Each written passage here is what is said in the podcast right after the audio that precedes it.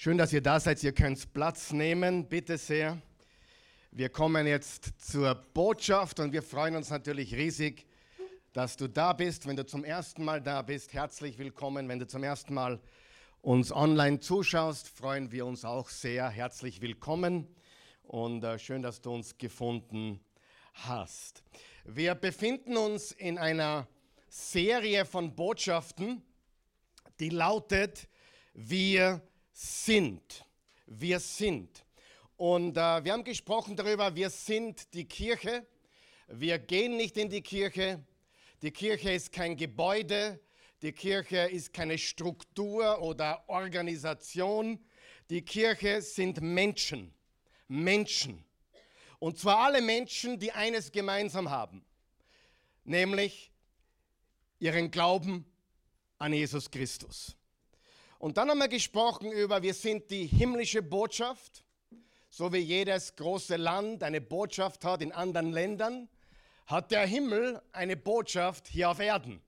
Und wir, sein Leib, seine Familie, seine Armee, seine Nachfolger, sind die himmlische Botschaft von Gott hier auf der Erde. Wir sind die größte Bedrohung, nicht nur für die Welt, wenn wir richtig leben, sondern auch für uns selbst, wenn wir uns daneben verhalten. Wir sind großzügig, haben wir gesagt. Geben, Großzügigkeit ist in unserer DNA. Wir sind großzügig. Und letzte Woche haben wir gesprochen über, wir sind nicht von dieser Welt. Wenn du irgendeine dieser Botschaften verpasst hast, dann bitte geh auf YouTube oder Spotify oder auch auf unsere Webseite oasechurch.tv. Da bekommst du alle Botschaften gratis, solange es Strom und Internet gibt. So ist es. Zu wissen, wer du bist, zu wissen, wer wir sind als Nachfolger Jesu und zu wissen, wer du bist als Individuum, ist deine Basis, ist dein Fundament ohne dieser Basis, ohne diesem Fundament wirst du dein ganzes Leben lang strugglen. Die ganze Zeit wirst du kämpfen um Anerkennung, um, um alle möglichen Dinge dieser Welt, die dich vielleicht in einen besseren Status hieven oder eine bessere Position anscheinend geben. Wenn du nicht weißt, wer du bist, dann bist du in Trouble große, große Schwierigkeiten. Zu vergessen, wer man ist, ist Desaster. Studiere Geschichte, egal ob weltliche Geschichte oder Kirchengeschichte. Immer wenn ein Reich vergessen hat, wer es ist, ist es untergegangen. Immer. Und das Gleiche gilt für dich und mich. Wenn wir vergessen, wer wir sind, gehen wir unter. Weißt du, einige von euch glauben, ich bin perfekt fast. Nein, weit weg davon. Aber weißt du, wenn ich mich ertappe in einem Blödsinn, blöder Gedanke, blöde Handlung, vielleicht auch eine Sünde, hat es immer einen gemeinsamen Nenner. Wenn ich den Mist mache, habe ich in dem Moment vergessen, wer ich bin. Ihr vergessen, dass ich ein Jesus-Nachfolger bin. Ihr vergessen, dass in meiner DNA Großzügigkeit, Geben, Vergeben, Barmherzigkeit ist nicht jammern, murren, meckern und raunzen. Wenn ich jammere, meckere, murre oder raunze, habe ich in dem Moment vergessen, wer ich bin. Amen. Und zu vergessen, wer du bist, ist ein Desaster. Die Kirche, wenn sie vergisst, wer sie ist, hat keine Wirkung mehr in der Welt. Hallo? Gibt es Kirchen, die keinerlei Wirkung haben in dieser Welt? Leider. Diese Kirchen haben alle eines gemeinsam. Sie haben vergessen, wer wir sind. Und wenn wir uns nur am Sonntag versammeln, weil wir das jeden Sonntag auch tun, dann haben wir eine Jesus-Party, aber nicht mehr. Und wir werden keinen Unterschied machen in dieser Welt. Nichts gegen eine Jesus-Party, aber das ist nicht der Grund, warum wir da sind. Amen. Wir haben einen größeren Purpose, eine größere Absicht. Und äh, das zentrale Pro Problem unserer Zeit ist, wir haben keine Identität. Ich bin eingeladen worden, nächste Woche zu reden auf einem Kongress, wo es darum geht, seine Identität zu erkennen. Und die haben mir einen, eine Botschaft vorgegeben. Karl Michael, du bist so ein, so ein Männerkenner. Kannst du nicht darüber reden, was es bedeutet, ein Mann zu sein? Und ich habe gesagt, willst du das wirklich, dass ich das mache? Vielleicht wollt ihr das gar nicht ausstrahlen, was ich zu sagen habe. Wer weiß, Männer müssen wissen, wer sie sind. Wir werden regiert von schwachen Männern, von passiven Männern, die nicht wissen, wer sie sind. Liebe Männer, nicht böse sein. Der Hauptgrund unserer Probleme in der Welt ist die Abwesenheit des Mannes. Wir haben Feiglinge erzogen. Wir haben Schwächlinge erzogen. Wir haben Waschlappen erzogen. Der Mann muss wieder wissen, wer er ist. Amen. Die Identität ist so unendlich wichtig. Heute reden wir über Wir sind Gottes Volk. Ich habe auch einen zweiten Titel, nämlich Glaube und Risiko. Gottes Volk, Glaube und Risiko. Wir leben im Glauben und das bedeutet auch Risiken einzugehen. Es ist traurig, dass viele Menschen, viele Christen einen großen Teil ihres Lebens damit verbringen, die Erfolgsleiter emporzuklettern. Nur um am Ende drauf zu kommen, diese Erfolgsleiter lehnt gegen die falsche Wand. Wer weiß, was ich meine? Karriere machen, in ihrem Streben nach dem, was diese Welt Erfolg nennt, verfehlen viele, auch Jesus-Nachfolger, Gottes Absichten, Gottes Zwecke, Gottes Pläne für ihr Leben und für diese Welt. Ja, vielleicht haben sie große Karriere gemacht. Ja, vielleicht haben sie eine fantastische Ausbildung geschafft. Vielleicht haben sie auch viel Vermögen aufgebaut. Aber am Ende des Tages stehen sie vor Gott, ohne das Werk vollendet zu haben, das er für sie bereitet hat. Seid ihr noch wach?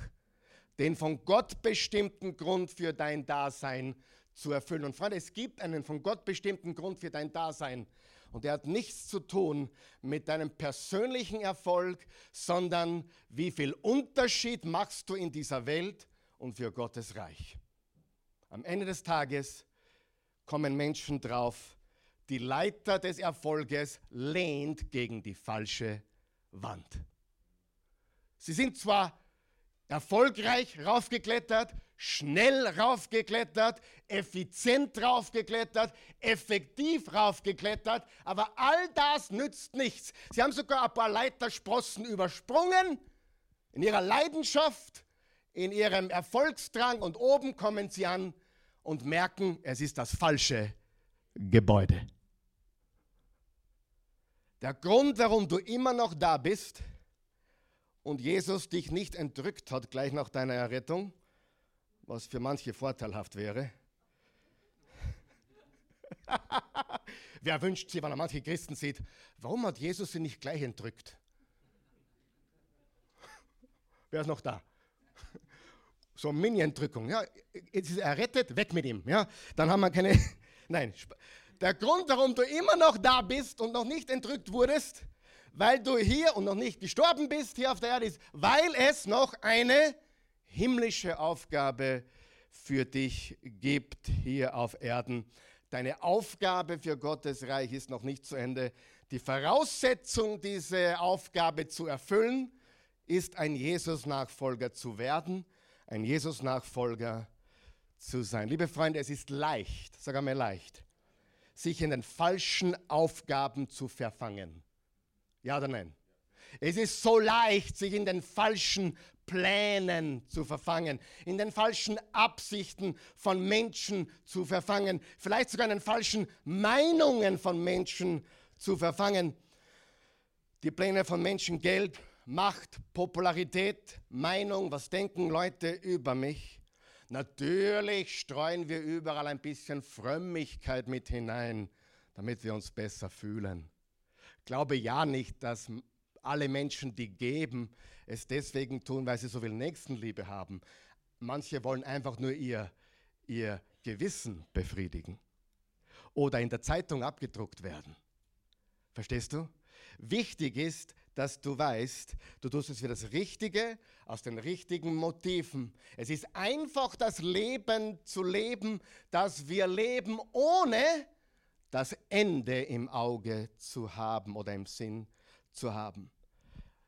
Wir sind Teenager, wann bin ich endlich fertig mit der Schule?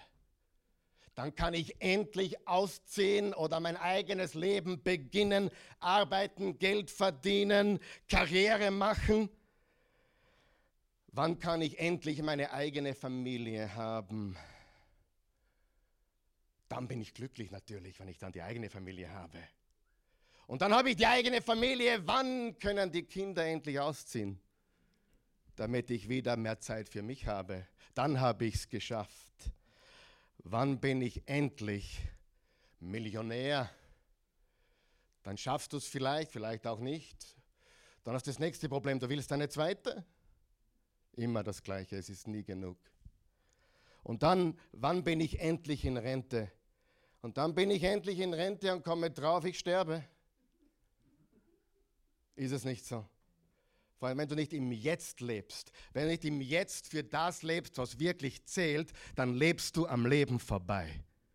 Ich werde zu leben beginnen, wenn, ist eine der größten Lügen aller Zeiten. Ich werde beginnen zu leben, wenn dies oder jenes eintrifft. Das Gefühl von Sinn und Zweck und Gottes Plan und Gottes Absicht ist bei vielen abwesend. Und das ist zutiefst traurig. Und das führt uns zu den zwei Kapiteln der Bibel, die wir uns heute anschauen werden. Heute schauen wir uns eine Dame an, die heißt Hadassah. Oder besser bekannt als Esther. Hadassah war ihr hebräischer Name und bedeutet Braut. Esther ist ihr persischer Name, weil sie im Exil lebte und bedeutet Stern. Esther. Esther ist uns heute bekannt durch ein ganzes Buch der Bibel. Und das wichtigste und bekannteste Statement des Buches Esther findet sich in Kapitel 4, Vers 14. Das ist der erste Vers auf deiner Outline.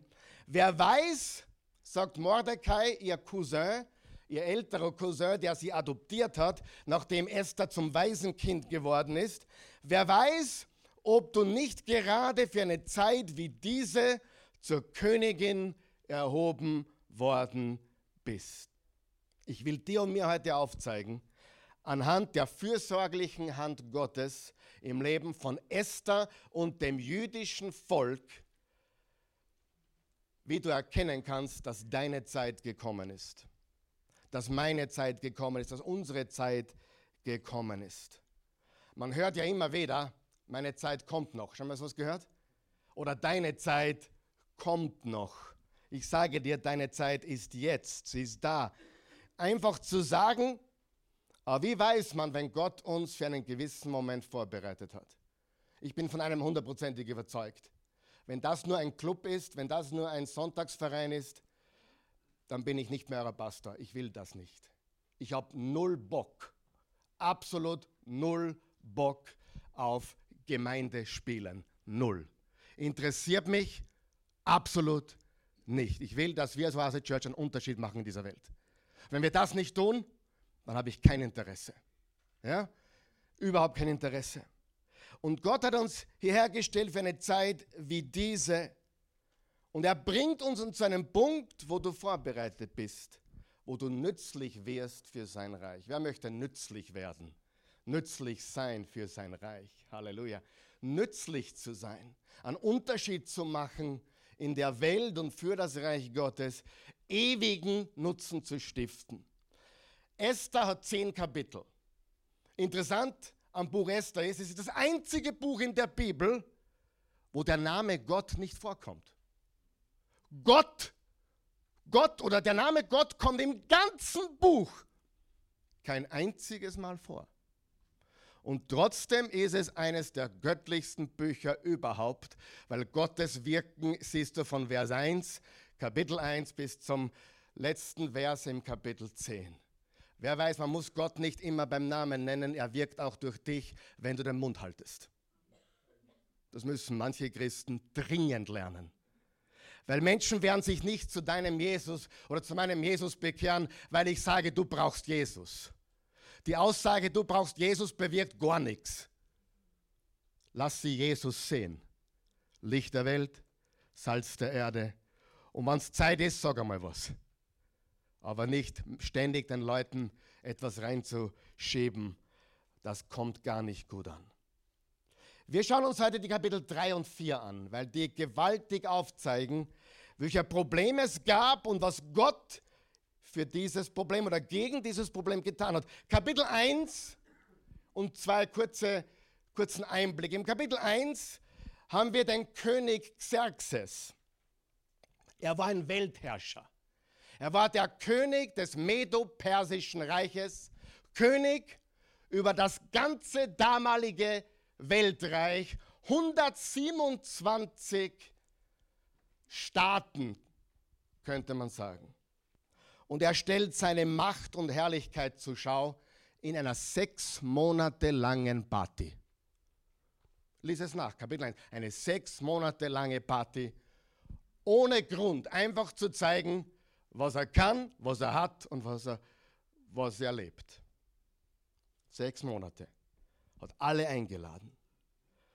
Und auch die Königin, seine Frau, also seine Hauptfrau, er hatte auch Nebenfrauen, seine Hauptfrau, Königin Vashti, hat auch eine Party für Frauen gemacht. Und dann war Xerxes betrunken und hat gesagt, die Königin Vashti soll sofort herkommen, sie soll sich wunderbar herrichten, ich will sie herzeigen. Und sie hat gesagt, mach ich nicht. Und sie hat die Gunst beim König verloren. Und der König hat ein Dekret rausgegeben, Dekret rausgegeben, Königin Vashti darf nie wieder in die Gegenwart des Königs treten. Im Kapitel 2 sehen wir, dass das jüdische Waisenmädchen Esther, Hadassah oder Esther, zur neuen Königin wird. Der König, also seine Eunuchen, seine Berater, seine Bediener sagen, hey, lass alle schönen Jungfrauen an den Palast kommen und dann kannst du dir eine aussuchen und die soll die Königin werden anstelle von Vashti. Und das war die Jüdin, das jüdische Mädchen, Waisenmädchen Esther. Und Mordecai, ihr Cousin, ihr Ziehvater nach dem Tod seiner Eltern, hat ihr aufgetragen, sag niemanden, woher du kommst und sag niemand noch nicht, dass du eine Jüdin bist. Play it cool, baby. Wer weiß, manchmal muss man es cool playen. Zumindest für eine gewisse Zeit. Bis die Zeit gekommen ist, zu sagen, here I am. I am. Ich bin. Ich gehöre zum Volk Gottes. Und Kapitel 3 beginnt mit einem Problem. Jetzt ist Esther Königin und Kapitel 3 beginnt mit einem großen Problem. Lesen wir die ersten zwei Verse. Einige Zeit später erhob König Xerxes Haman, den ha äh, Ben Hamedatta, also der Sohn von Hamedatta, aus Agag. Unterstreicht ihr Agag, das wird wichtig. Agag wird wichtig. Zu höchsten Ehren und Würden. Er gab ihm einen Rang über allen anderen Fürsten in seiner Umgebung. Sämtliche Beamte am Königshof mussten sich vor Haman hinknien und tief niederbeugen. So hatte es der König befohlen, Mordecai, es das Ziehvater und Cousin, jedoch kniete sich nicht hin, er beugte sich nicht. Großes Problem für Gottes Volk.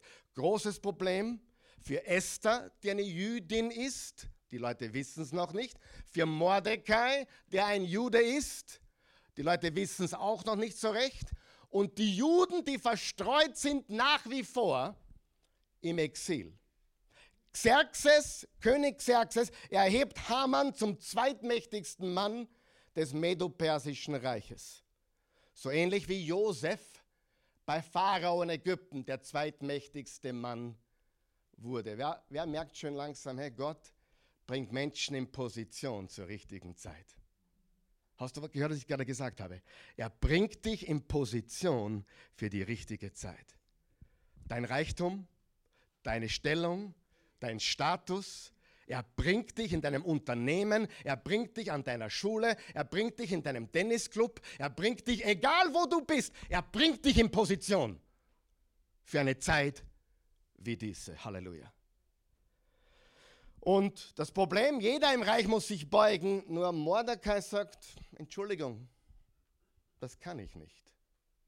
Ich kann dich respektieren, ich kann deine Stellung respektieren, ich kann die Stellung der Regierenden respektieren, aber ich werde mich nicht beugen vor Regierenden oder niederknien, denn es ist wichtiger, Gott zu gehorchen als den Menschen. Angebetet wird nur einer, Jahwe, Gott, der Herr. Also Mordecai sagt, Entschuldigung, ich kann mich nicht vor dir beugen. Was glaubst du, ist mit diesem Hamann passiert? Er wurde fuchsteufelswild, Untertreibung. Vers 3, da fragten ihn die anderen Beamten, warum übertrittst du dauernd das Gebot des Königs? Warum arbeitest du gegen die Regierung? Weil ich Jude bin, sagte er. Als sie ihm dennoch Tag für Tag zusetzten und er nicht darauf reagierte, zeigten sie ihn bei Hamann an. Sie wollten sehen, ob er mit seiner Begründung durchkam. Haman wurde wütend, als er erfuhr, dass Mordecai sich nicht hinkniete und vor ihm beugte. Die Menschen, die Anerkennung von Menschen brauchen, auch wenn sich alle niederknien und einer nicht, es ist nicht genug. Alles oder nichts. Doch er hielt es unter seiner Würde, sich an Mordecai allein zu rächen. Jetzt kommt's. Haman hielt es unter seiner Würde, sich an Mordecai, dem Juden, allein zu rächen. Deshalb beschloss Haman, alle Juden, unterstreicht er bitte, alle Juden im ganzen Reich des Xerxes zu vernichten. Man hätte ihm nämlich mitgeteilt, dass Mordecai ein Jude wäre. Siehst du das Problem? Die Juden stehen in der größten Gefahr der Menschheitsgeschichte. Ein Holocaust. Nichts Neues, liebe Freunde. Es war so, ist so, wird so sein. Wenn du drüben schaust im Nahen Osten, dieses kleine Land, bisschen größer wie Niederösterreich, um eine Spur, was da abgeht, was da für Kämpfe stattfinden. Oh, aber die, die Medien sagen uns natürlich die Wahrheit, die armen Palästinenser. Ich war vor zwei Wochen dort und ich kann dir sagen, die Geschichte, die ich sehe dort vor Ort und die ich in den Medien höre, ist komplett anders. Genauso wie beim Türkei-Erdbeben, wahrscheinlich auch wie beim Krieg und wahrscheinlich auch mit jeder Krise, die diese Welt beherrscht. Das Weltsystem wird dir nie die Wahrheit sagen ich schaue fast keinen Sport mehr, weil ich es auch schon immer glaube. Ehrlich. Ich habe aufgehört, ORF-Sport zum Schauen. Wahrheit. Ich habe die Schnauze sowas von voll. Reise ein bisschen in der Welt, red mit den Menschen persönlich, schau dir die Dinge persönlich an und du wirst sehen, dass nicht alles, was uns da gezeigt wird, die Wahrheit ist. Amen. Sagen wir noch Woche. Es geht in Vers 7 weiter. Im April des 12. Regierungsjahres von König Xerxes loste man vor Haman den günstigsten Zeitpunkt für die Aktion aus. Was war die Aktion, die er vorhatte? Nicht nur Mordecai zu töten, sondern das ganze jüdische Volk auszulöschen. Warum ist das ein Problem? Weil 450 Jahre später der Sohn Gottes auf diese Welt kam und der war ein Jude. Satan hat es von Anfang an auf das Volk Israel abgesehen, denn die Verheißung gilt den Nachkommen Isaaks, den Juden. Er ist ein Sohn Abrahams, ein Sohn Davids, er ist der Sohn Gottes, im Fleisch ein Jude, vom Himmel her in Herrlichkeit der Sohn Gottes.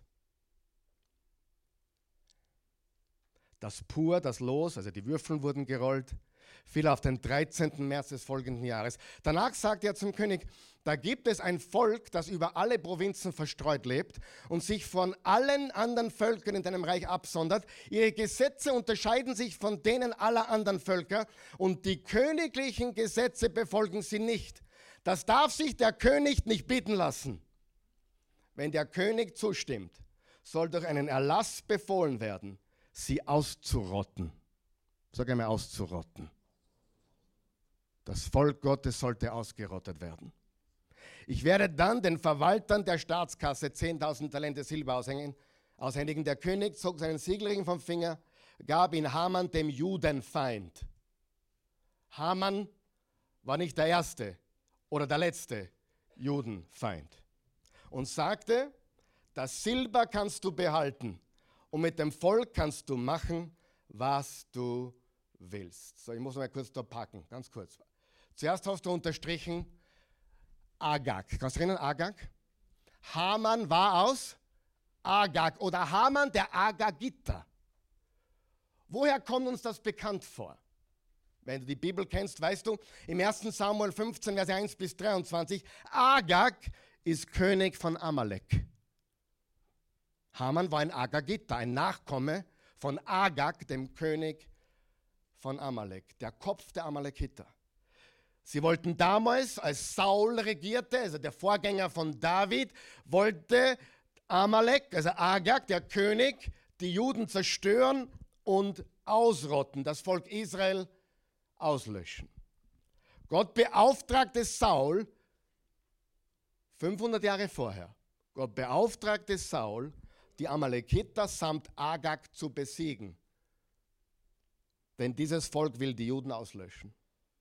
Aber Saul, Saul dachte, er sei so klug, hat Agag leben lassen, hat nur teilweise den Bann vollstreckt, nur teilweise. Darf ich kurz packen hier? Teilweiser Gehorsam ist Ungehorsam.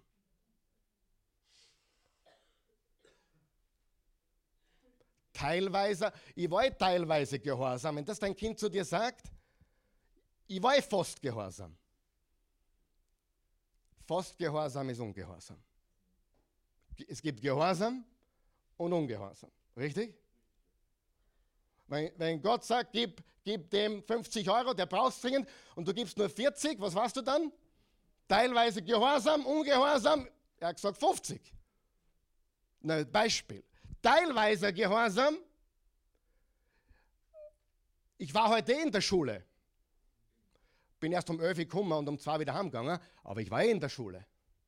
Das waren so meine Dinge in der Jugend. Die Eltern fragen, warst du in der Schule? Ja, ich war in der Schule. Hab meine Freunde auch geholt. Teilweise Gehorsam ist Ungehorsam. Saul, pass auf, ganz wichtig, Saul hätte 500 Jahre vorher den Auftrag von Gott gehabt. Er hat den Auftrag von Gott gehabt, Agag und die Amalekiter zu besiegen, den Bann zu vollstrecken und er hat es nicht getan. Er hat Agag leben lassen. Er hat Agag leben lassen. Sind wir noch wach? Lektion Nummer eins. Haman ist die Frucht eines Problems, das nicht schon früher behandelt wurde. Ich wiederhole. Agag ist, äh, Haman ist die Frucht eines Problems, das nicht schon früher behandelt wurde. Wer kennt das in seinem eigenen Leben? Du weißt, dass du etwas schon vor langer Zeit behandeln hättest sollen, aber jetzt erlebst du die Auswirkungen, weil du es nicht behandelt hast. Du hast Kompromisse gemacht. Agag hätte schon längst weg sein sollen. Und Haman ist ein Nachkomme von Agag. Das heißt, wir müssen die Dinge behandeln, wenn Gott sagt, behandle diese Dinge sonst kommen sie zurück. Stimmt das? Hat Jesus nicht auch so etwas Ähnliches gesagt? Äh, wenn die Dämonen ausfahren und alles gereinigt ist, aber nichts Neues hineinkommt, dann kommen sie zurück und es wird noch schlimmer. Wenn wir nicht behandeln, was wir behandeln sollen, wenn du die Sucht, das Problem, das sich schon seit drei Generationen in deiner Familie oder vier oder fünf Generationen in deiner Familie durchzieht, wenn du nicht sagst, stopp, dann geht es weiter zu deinen Kindern und Enkelkindern. Und du hättest die Möglichkeit zu sagen, the buck stops here, it's over. Haman ist die Frucht eines Problems, das nicht schon früher behandelt wurde. Und jetzt soll es nicht nur Mordecai an den Kragen gehen, sondern den ganzen, allen Juden. Lektion Nummer zwei. Schreib dir das auf, bitte. Du weißt, dass es deine Zeit ist, wenn geistliche Vorbereitung auf einen geistlichen Kampf trifft. Es gibt immer einen geistlichen Kampf. Und wenn der Kampf immer stärker wird, weißt du, jetzt wird es Zeit. Jetzt wird es Zeit. Du weißt, dass es deine Zeit ist, wenn geistliche Vorbereitung, du wirst vorbereitet, du hörst das Wort Gottes über Jahre, Monate und dann kommt die Zeit, wo ein geistlicher Kampf in dein Leben tritt. Sie, Haman war ein Agent des Teufels gegen die Juden. Haman war ein Agent des Teufels, dessen Ziel es ist, Gottes Absichten zu vereiteln. Satan will immer Gottes Absichten vereiteln. Er will immer sein Volk zerstören. Im Alten Testament, bitte aufpassen, war es die Zerstörung der Juden. Im Neuen Testament ist es die Wirksamkeit der Kirche. Ich sage dir, Satan braucht die Kirche nicht zerstören. Alles, was er tun muss, ist sie abzulenken abzulenken. Weißt du, was eine der größten Ablenkungen ist? Menschen glauben tatsächlich, dass Musik Anbetung ist oder Lobpreis ist. Musik hat nichts mit Lobpreis zu tun. Weißt du, was Anbetung und Lobpreis ist? Zu Hause auf den Knien, in deiner Sprache, in deinen Worten. Das ist Anbetung. Musik ist nicht Anbetung, war nie Anbetung. Man kann mit Musik anbeten, aber Musik ist Musik und Anbetung ist Anbetung. Amen, sind wir noch wach? Ganz wichtig. Musik ist Musik, Anbetung ist Anbetung. Kann man die beiden vereinen? Kirche gehen ist Kirche gehen, geistlich Leben ist geistlich Leben. Kann man die beiden zusammenbringen? Ja. Aber Kirche gehen ist Kirche gehen, nicht mehr. Ja? Ganz wichtig. Bist nicht heilig, weil du da bist. Du bist heilig, weil du für Jesus lebst, weil er dich heilig gemacht hat. Was will Satan heute tun? Die Wirksamkeit der Kirche ausschalten. Und Satan gebraucht Menschen und Systemen. Und bevor Gott jemand gebraucht, hat er oder sie einen Kampf zu bestehen. Glaub mir das. Egal wo du hin willst, egal wo Gott dich hin will, vorher gibt es einen Kampf. Und mit ihm und durch ihn kannst du ihn gewinnen. Das Ziel ist, dich auszuschalten. Mit dem großen Ziel, nicht nur dich auszuschalten, sondern viele Menschen um dich herum. Wenn Gott dich ausschaltet, ah, wenn Satan dich ausschaltet, dann schaltet er gleichzeitig Menschen aus, die in deinem Umfeld sind. Wenn Satan mich, wenn er schafft, mich auszuschalten, genau dasselbe. David musste zuerst Goliath besiegen, bevor er befördert wurde. Das ist eine Voraussetzung. Gott muss wissen, dass du stehst. Stehst du? Oder verwehst du? Wie ein Blatt im Wind. Gott muss wissen, dass du verstehst. Es ist ein geistlicher Kampf, in dem du steckst. Und deine, schreib dir das bitte auf, deine Reaktion ist deine Deklaration. Wie du reagierst, deklariert, zeigt, wer du bist. Wer hat schon mal gehört, dass Worte, wie jemand spricht, sehr viel über jemanden sagt? Weißt du, was noch viel mehr für einen Menschen oder gegen einen Menschen spricht? Wie er oder sie reagiert. Ich bin überhaupt nicht beeindruckt von Menschen, die sieben süß sind und superfreundlich. Überhaupt nicht. Manchmal ekelt mich das an, ehrlich gesagt. Wie freundlich jemand ist, wie sieben süß jemand ist, sagt nichts. Wie jemand unter Druck reagiert, sagt alles. Amen. Das war sehr wichtig. Wie jemand unter Druck reagiert, sagt alles. Was machst du unter Druck? Deine Reaktion ist deine Deklaration. Lesen wir weiter im Vers 12. Vers 12 sagt, am 13. April ließ Haman die Schreiber des Königs, in, in, der hebräischen Bibel steht im ersten Monat. April war das erste Monat, März war das zwölfte Monat. Okay? Es ging vom April bis März. Am 13. April ließ Haman die Schreiber des Königs rufen und diktierte ihnen einen Erlass an die Satrapen, die Statthalter seiner 127 Provinzen und die Fürsten der Völker, jeweils in der Schrift und Sprache des einzelnen Volkes. Das Reich war so groß, dass die Sprachen unterschiedlich waren. Der Erlass wurde im Namen von König Xerxes verfasst und mit seinem Siegelring versiegelt. Eilboten sollten die Schreiben in allen Provinzen des Königs befördern. WhatsApp und E-Mail gab es noch nicht. Sie enthielten den Befehl, alle Juden, sie hielten den Befehl, pass auf, was jetzt steht, alle Juden zu vernichten. Wem seine Idee war das? Haman. Haman, der Aga Gitta. Haman von Agag. Wer steht hinter Haman von Agag? Der Widersacher, der Teufel, die dreckige Schlange.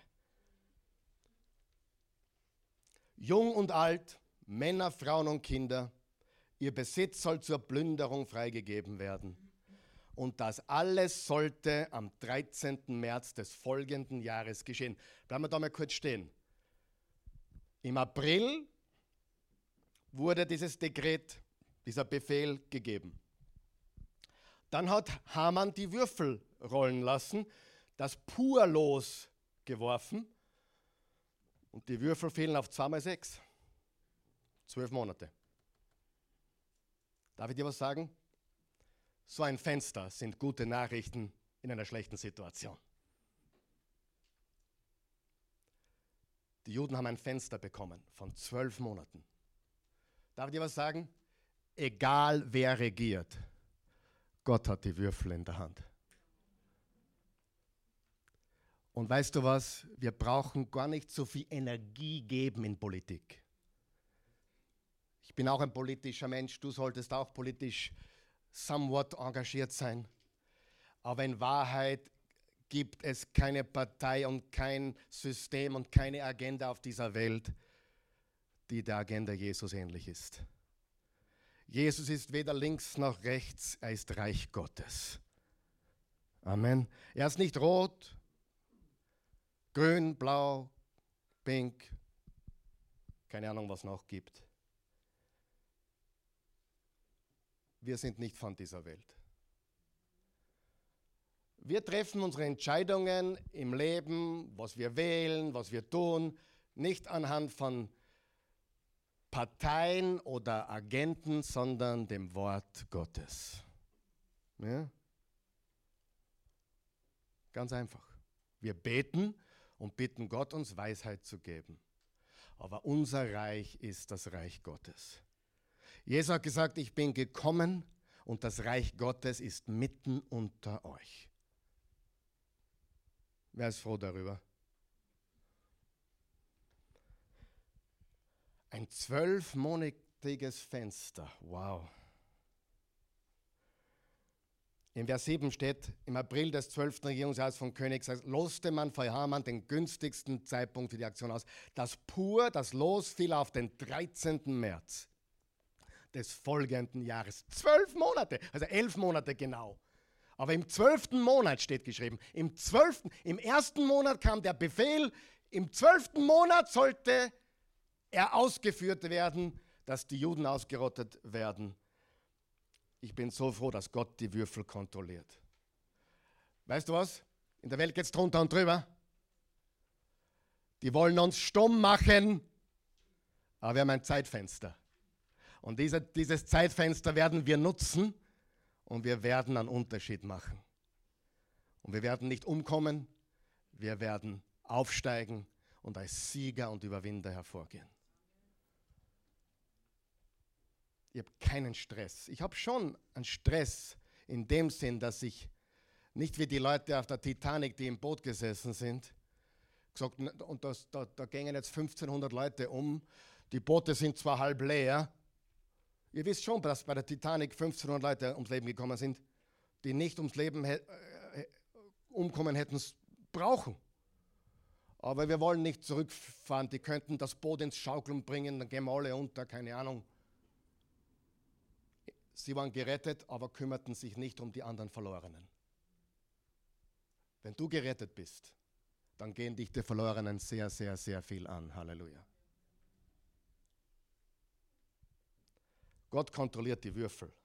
Gott schenkt ein Zeitfenster.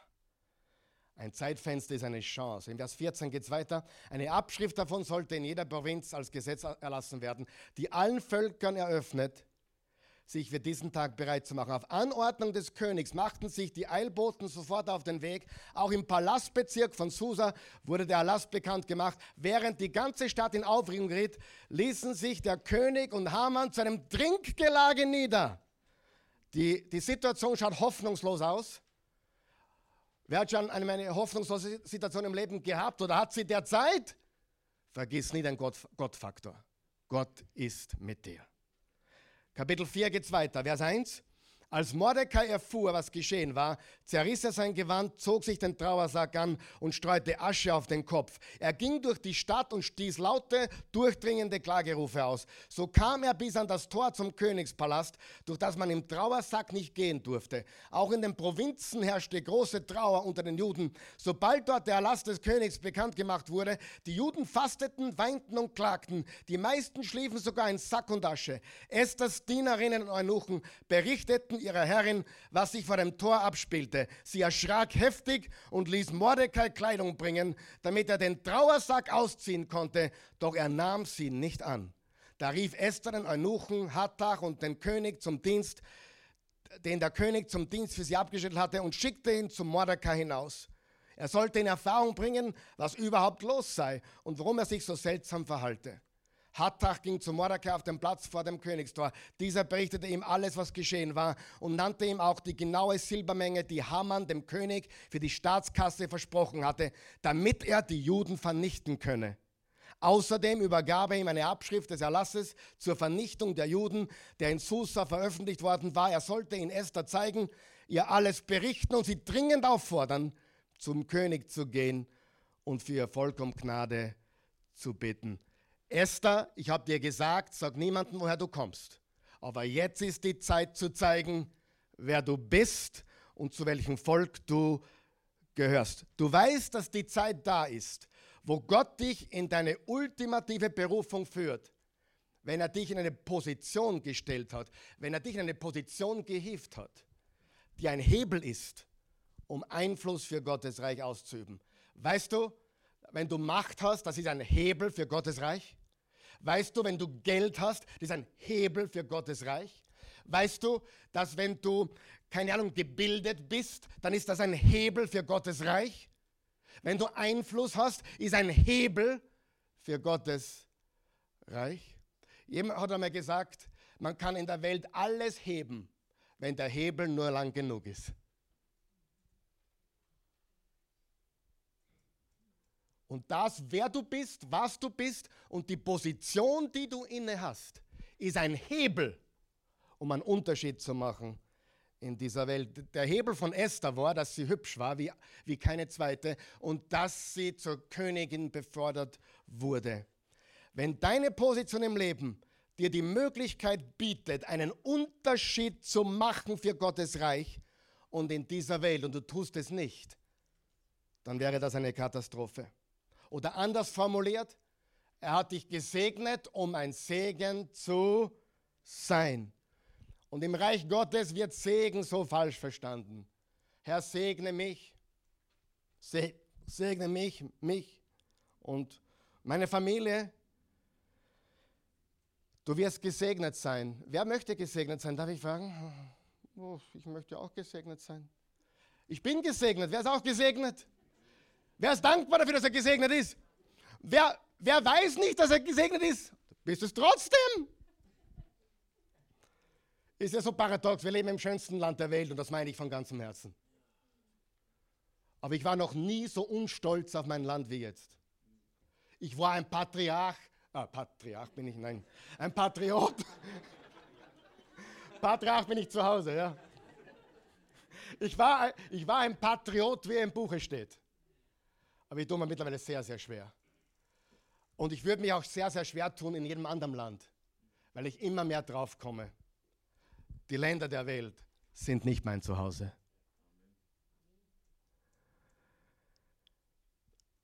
Jetzt passt bitte gut auf, jetzt kommt was ganz Entscheidendes. Segen ist nur Segen, wenn er durch dich fließen kann. Segen ist nur Segen, wenn er durch dich fließen kann, wenn deine Gaben durch, durch dich fließen, wenn, wenn deine Weisheit durch dich fließt, wenn dein Vermögen durch dich fließt. Wenn nicht, wird dein Reichtum zum Fluch, wird dein Segen zum Fluch. Ich habe letzte Woche gesagt, Geld verdirbt den Charakter nicht, er verstärkt ihn nur. Geld ist ein Verstärker. Übrigens auch Schmerz ist ein Verstärker. Krisen sind ein Verstärker. All diese Dinge offenbaren, wer wir sind.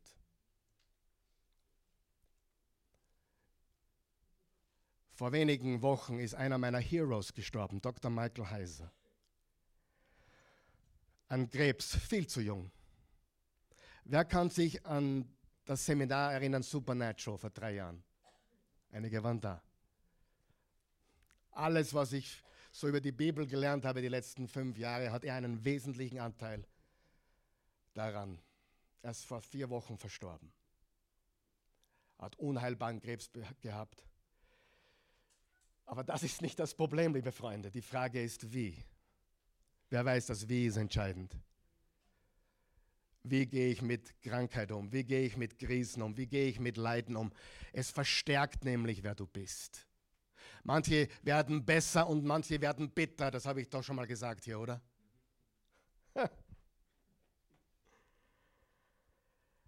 Wenn der Segen nicht durch dich fließen kann, wird es zum Fluch. In Israel gibt es das Galiläische Meer. Der Jordan fließt durch. Und dann gibt es das Tote Meer. Der Jordan fließt hinein und es hat keinen Abfluss. Wenn es nicht durch dich fließen kann, wird es zum Fluch. Wenn es nur um dich geht, wird es zum Fluch. Esther 4 geht weiter, Vers 9. Als, halt, als Hattach zurückkam und Esther berichtete, was Mordecai ihm aufgetragen hatte, schickte sie ihn ein zweites Mal und ließ Mordecai sagen, alle Diener des Königs und alle seine Untertanen in den Provinzen kennen das unumstößliche Gesetz. Wer ungerufen zum König in den inneren Hof kommt, wird hingerichtet. Egal ob Mann oder Frau, nur wenn der König ihm das goldene Zepter entgegenstreckt, darf er am Leben bleiben. Und ich bin schon seit 30 Tagen nicht mehr zum König hineingerufen worden. Zwischen Kapitel 2 und diesem Satz sind fünf Jahre vergangen. Fünf Jahre ist genügend Zeit, dass die Ehebeziehung nicht mehr das ist, was es einmal war.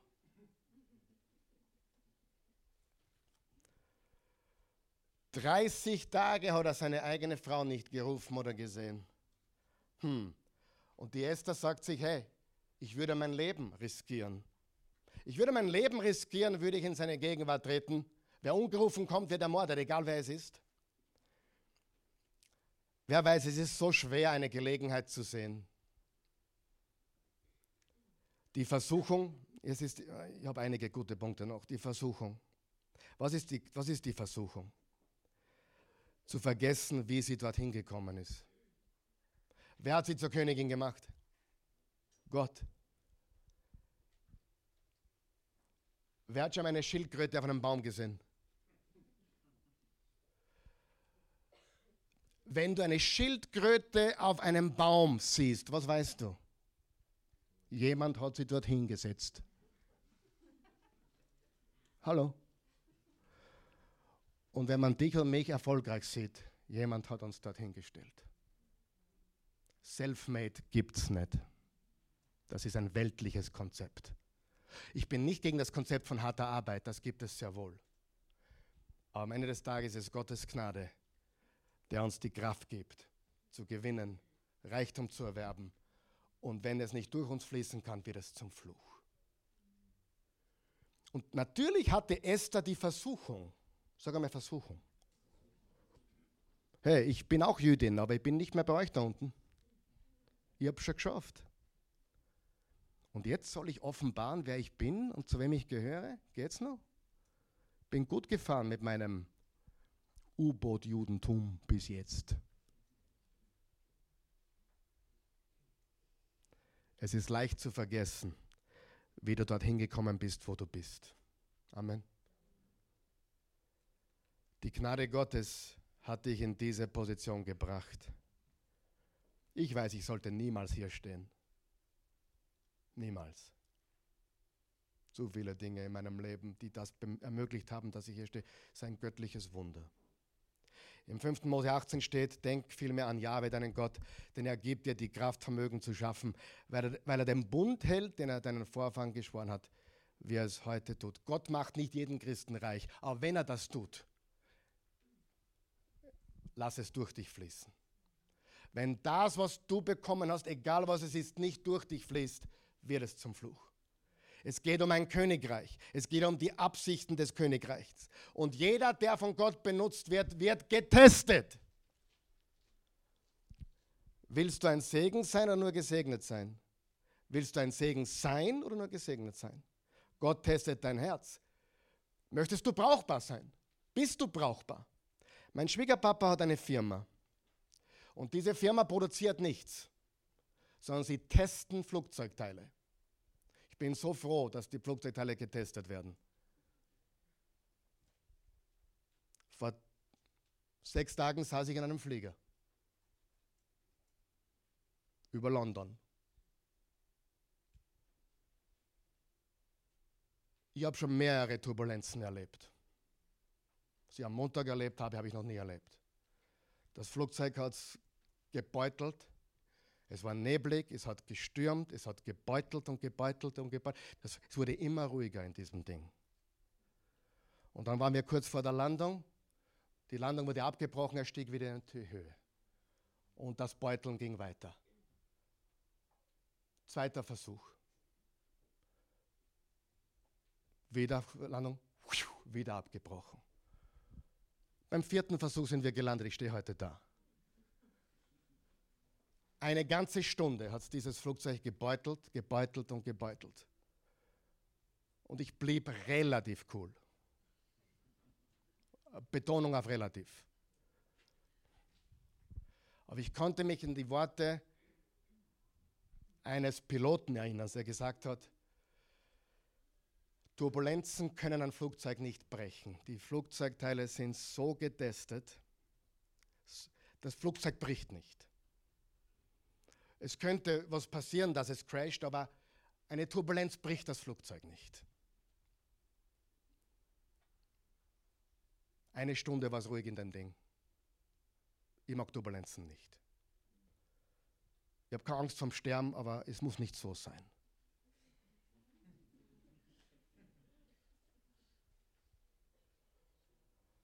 Eine Stunde lang. Kein Wort im Flugzeug. Das Flugzeug hat es gepackt, wie der Pilot gelandet ist, haben alle geklatscht. Beim Rausgehen haben alle ihm High Five gegeben. Ich habe sowas noch nie erlebt. Brauche ich nicht noch mehr erleben. Aber Flugzeugteile sind getestet. Warum werden sie so getestet, so streng getestet? Damit es hält. Was bringt, ein, was bringt der teuerste Kühlschrank, wenn er nicht funktioniert? Was bringt der beste Staubsauger, wenn er nicht saugt? Was bringt der teuerste, coolste, schickste Toaster, wo das Brot nicht rauskommt? Egal wie teuer, egal wie schick, es bringt nichts. Egal wie schick dein Christentum ist, wenn es keinen Unterschied macht, forget it. Warum haben Geschäfte Schaufenster, wo Schaufensterpuppen stehen mit allen möglichen coolen Dingen? Wegen der Schaufensterpuppen? Nein, um Menschen ins Geschäft zu ziehen. Du bist eine Schaufensterpuppe. Wenn Gott dich gesegnet hat, wenn Gott dich braucht, Gott stellt dich zur Schau, um Menschen zu ihm zu ziehen. Vergiss eines nicht, an deinem besten Tag, es geht nicht um dich. Du bist da, weil Menschen um dich herum untergehen, wie bei der Titanic. Und die können uns nicht sein. Menschen gehen unter, weißt du das? Die gehen beziehungsmäßig unter, finanziell unter, sie gehen in der Familie unter. Mein Lieblingsteil bei der Fußball-WM war das Elfmeterschießen. Ich liebe Elfmeterschießen. Manchmal warte ich sogar, wie das Spiel vorbei ist, dann schaue ich, ob es Elfmeterschüssen gibt und dann schaue ich. Und manche sind richtig cool drauf. Die geben den Ball Bussi, dann legen sie ihn hin, streicheln ihn, dann machen sie einen coolen Anlauf und schießen daneben. Und dann gibt es ein paar, die sind nicht so hübsch, die rennen an, knallen den Ding unter die Latte. Frage, wenn der, Freunde, wenn, wenn der Ball nicht im Netz zappelt, ist es egal, wie gut der Elferschütze ausschaut. Wenn du keinen Unterschied machst, ist wurscht, wie schick dein Christentum ist. Wenn wir nur für uns selbst existieren. Vers 12.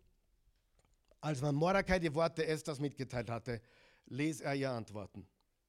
Bilde dir nicht ein, dass du als einzige Jüdin dein Leben retten kannst, nur weil du im Königspalast wohnst. Denn wenn du in diesem Augenblick schweigst, wird von anderswo, unterstreiche bitte anderswo, anderswoher Hilfe und Rettung für die Juden kommen. Doch du und deine Verwandtschaft, ihr werdet zugrunde gehen. Wer weiß, ob du nicht gerade für eine Zeit wie diese zur Königin erhoben worden bist. Freunde, Gott hat andere Optionen. Gott braucht den Karl Michael nicht. Er, er verwendet ihn gern, aber er hat andere Möglichkeiten. Er würde dich gerne verwenden, aber er hat andere Möglichkeiten. Wenn du nicht gibst, gibt wer anderer. Darüber könnte ich Bücher schreiben.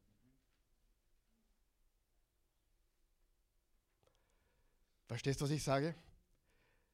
Gott wollte Esther verwenden und hat er auch. Aber er hat andere Möglichkeiten. Wenn die, Tangent, wenn die Tangente verstopft ist, kommst du über die Dresdner Straße auch noch hinein in die Stadt. Ha? Gibt andere Möglichkeiten. Wir sind nicht so wichtig. Paradox ist, du bist urwichtig und gar nicht. Verstehst du es? Gott braucht dich? Äh, ja und na. Gott hat andere Optionen. Nicht jede Kirche fördert das Reich Gottes. Nur weil sich etwas Kirche nennt, heißt nicht, dass es einen Unterschied macht. Die letzten drei Verse, dann sind wir fertig. Da ließ Esther Mordecai antworten. Also Esther hat sich überzeugen lassen, sie hat die Versuchung bestanden und sagt jetzt folgendes: Geh und rufe alle Juden, die sich in Susa finden lassen, zusammen. Fastet für mich. Esst und trinkt drei Tage lang nichts weder am Tag noch in der Nacht. Ich werde mit meinen Dienerinnen dasselbe tun und dann will ich zum König hineingehen, auch wenn es gegen das Gesetz ist. Und wenn ich umkomme, komme ich eben um. Wenn ich umkomme, komme ich eben um. Sie Glaube ist risikoreiches Business. Wir wandeln im Glauben, nicht im Schauen. 2. Korinther 5, Vers 7. Unser Glaubensleben ist geistliches Unternehmertum. Weißt du, dass du ein Unternehmer bist für Jesus? Weißt du das? ich bin Beamter oder ich bin Angestellter. Nein, du bist ein Unternehmer für Jesus. Du gehst Risiken ein für ihn. David musste Goliath besiegen und Petrus musste auf dem Wasser gehen. Wenn du berufen bist, ist es ein risikoreicher Schritt des Glaubens. Er hat mich positioniert und er hat dich positioniert. Er hat uns positioniert und ich fordere uns heute heraus, für diese Zeit ein Unterschiedmacher zu sein, nicht uns von, der, von den Krisen niederdrücken zu lassen, sondern unsere Position zu erkennen und den Willen Gottes tun. Ein Unterschied nachher zu sein. Ich möchte dich auf ein neues Level ermutigen, ein Reich Gottes Level. Du kannst dich entscheiden zwischen einem gewöhnlichen, langweiligen Leben oder ein Reich Gottes Unterschiedmacher Leben. Ein Reich Gottes Unterschiedmacher Leben. Willst du das? Ich möchte das. Lass uns aufstehen.